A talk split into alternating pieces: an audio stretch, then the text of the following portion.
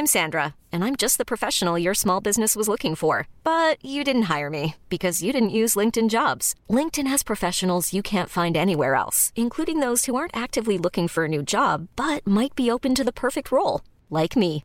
In a given month, over 70% of LinkedIn users don't visit other leading job sites. So if you're not looking on LinkedIn, you'll miss out on great candidates like Sandra. Start hiring professionals like a professional. Post your free job on linkedin.com/achieve today.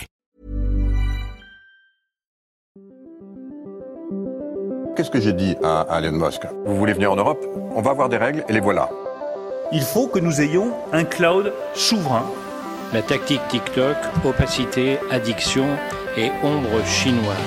Est-ce qu'on est en train de vivre une révolution? Moi, ce que je dis, c'est que la révolution a déjà eu. L'IA est déjà là, elle est déjà omniprésente absolument partout, et le monde ne s'est pas effondré. Signaux faibles, le podcast de siècle digital qui décode l'actualité du numérique.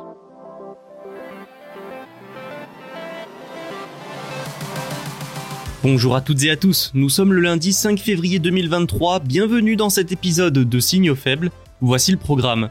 On commence avec l'AI Act, l'encadrement européen de l'intelligence artificielle a été approuvé par les États membres. Amazon ensuite, le géant américain prévient et affirme que le changement climatique pourrait perturber ses activités. Nous parlerons de cloud également, ce secteur a connu sa plus forte croissance jamais enregistrée au quatrième trimestre 2023. Et enfin, Google voudrait changer le nom de Bard en Gemini avec le lancement d'une application dédiée. Voilà un peu de tout aujourd'hui dans ce podcast. En espérant que ça vous plaira, bonne écoute. Ça y est, le vendredi 2 février, les 27 États membres de l'Union européenne se sont prononcés. Ils ont approuvé à l'unanimité le contenu de l'AI Act, le texte devant encadrer l'intelligence artificielle et ses usages. Un pas important vers l'adoption définitive de ce qui s'annonce déjà comme un nouveau texte historique de l'Union européenne. Ce n'était pourtant pas gagné. Hein. Pour la France, mais aussi l'Allemagne et l'Italie, ce texte pourrait brider l'innovation et la croissance des startups du secteur, notamment des pépites françaises comme Mistral AI. Donc ces trois pays, surtout la France, sont depuis le début opposés à plusieurs dispositions de l'AI Act et souhaitaient l'assouplir. Jusqu'au bout, la France aura tenté de le faire. Mais finalement, les 27 ont validé le texte présenté début décembre. Un texte d'équilibre et de compromis qui avait été rapidement approuvé par Thierry Breton, commissaire européen au marché intérieur. Pour rappel, l'AI Act prévoit de limiter l'usage d'algorithmes considérés à haut risque, la reconnaissance faciale serait interdite ou fortement restreinte à quelques situations exceptionnelles comme la lutte contre le terrorisme, et des solutions telles que le score social, comme en Chine, seraient également interdites. Les créateurs d'IA génératifs devront, eux, se plier à tout un tas de nouvelles règles, notamment sur les données utilisées pour former leurs IA. Depuis l'accord trouvé en décembre, la France, l'Allemagne et l'Italie ont tenté, lors de réunions techniques pour régler les derniers points du texte, de l'assouplir. Depuis janvier, c'est la Belgique qui est à la présidence du Conseil européen, et ce pays a résisté autant que possible aux tentatives de changement impulsées par la France. Mais en plus de ça, en début de semaine dernière, Berlin a décidé de soutenir le texte, à partir de ce moment-là, la situation était définitivement contre Paris et sa volonté d'assouplissement. D'autant plus que l'Italie a également décidé de soutenir le texte. En France, le ministère de la Culture et de l'Intérieur se montrait plutôt satisfait de l'accord. Donc même en son sein, le gouvernement français se retrouvait en difficulté. Paris a donc perdu une bataille. Mais a-t-elle perdu la guerre? En réalité, les pays membres ont encore la possibilité d'influencer la manière dont l'AI Act sera mise en œuvre. La commission devrait publier une vingtaine d'actes de droit dérivés, dont certains non contraignants, et le bureau de l'IA de la commission, qui veillera à la mise en œuvre de la loi, devrait être constitué d'un nombre important d'experts nationaux.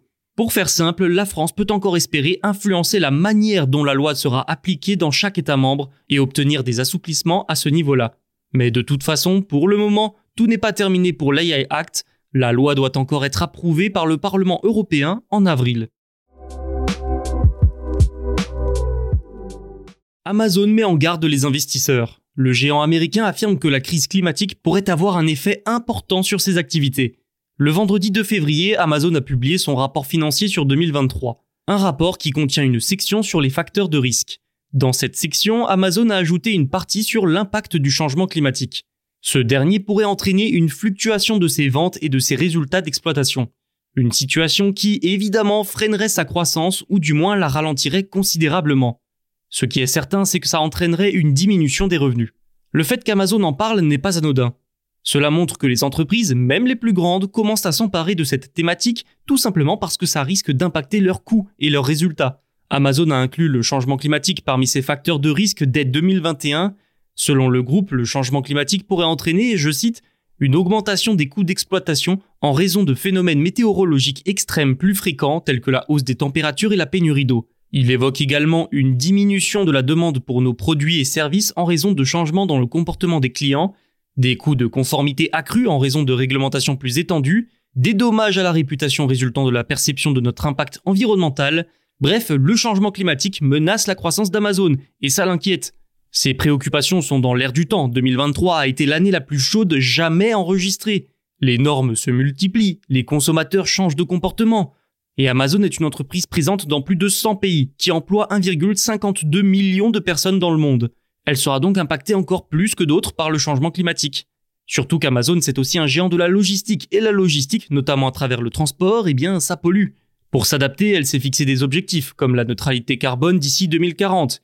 Elle veut également s'alimenter avec des sources d'énergie renouvelables d'ici 2025, et elle veut aussi réduire sa dépendance aux camionnettes de livraison en passant à 100 000 véhicules Rivian électriques d'ici 2030.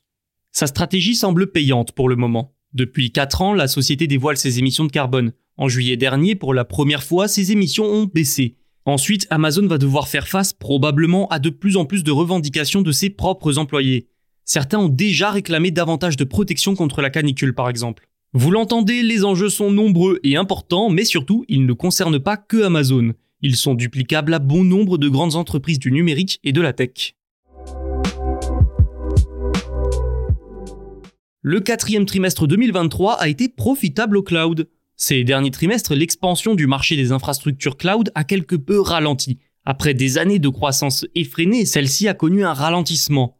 Mais au quatrième trimestre, grâce à l'intelligence artificielle, ce marché a connu un boom sans précédent. On parle ici de l'augmentation d'un trimestre à l'autre la plus importante que le secteur ait jamais connue. Au troisième trimestre, les revenus de ce marché ont atteint environ 69 milliards de dollars. Au quatrième trimestre, ils sont passés à 74 milliards selon Synergy Research. Sur un an, ce quatrième trimestre a connu une hausse de 12 milliards. Et je vous le disais, tout ça, c'est surtout grâce à l'IA. Le marché de l'infrastructure cloud pour l'ensemble de l'année a ainsi atteint 270 milliards de dollars, contre 212 milliards de dollars en 2022. C'est donc finalement une hausse. Et selon John Dinsdale de Synergy Research, cette croissance devrait perdurer en 2024. Ou plus exactement, les taux de croissance devraient se stabiliser. L'intelligence artificielle nécessite une énorme puissance de calcul. Pour l'obtenir, le plus simple, c'est encore de passer par un cloud. Donc le boom de l'IA alimente logiquement celui du cloud. Microsoft, grâce à son partenariat avec OpenAI, atteint les 25% de part de marché. Amazon reste loin devant avec 31%. Google, pour sa part, stagne à 11%. Amazon est donc en légère baisse. Il faudra voir si les efforts de l'entreprise sur l'IA permettront de regagner de l'avance. Mais Microsoft ne va faire qu'accroître la pression sur Amazon, ça c'est sûr. Enfin, notons que ces trois entreprises américaines représentent à elles seules 67% du marché, pour 50 milliards de dollars de revenus. C'est colossal ou ahurissant, au choix. Du changement en vue du côté des intelligences artificielles de Google, le géant de la tech compte lancer des changements majeurs pour son outil Bard dès cette semaine. Il y aurait notamment le changement du nom de Bard en Gemini, et ce serait logique. Bard, c'est le chatbot de Google. Gemini, c'est son modèle de langage, son LLM. Et depuis la présentation de ce LLM multimodal fin 2023, Google a commencé à l'intégrer dans certains de ses produits, dont Bard. Un abonnement payant à Gemini nommé Gemini Advanced serait également dans les petits papiers de l'entreprise, tout comme une application Gemini pour Android. Selon le document révélé sur X qui évoque tout cela, l'abonnement Gemini donnera aux utilisateurs un accès au modèle Ultra 1.0 de Gemini. Pour citer le document, ce dernier est plus capable de réaliser des tâches très complexes telles que le codage, le raisonnement logique, le suivi d'instructions nuancées et la collaboration créative. Cet abonnement devrait être disponible dans plus de 150 pays. Tout cela témoigne surtout du fait que Google a décidé de mettre les bouchées doubles en matière de monétisation de ses IA, son grand défaut jusqu'à présent qui lui a fait prendre du retard sur Microsoft et OpenAI. C'est tout pour aujourd'hui, on se retrouve dès demain pour de nouveaux signaux faibles. En attendant, n'oubliez pas de vous abonner. Tous nos podcasts sont disponibles sur les plateformes de streaming et sur siècledigital.fr.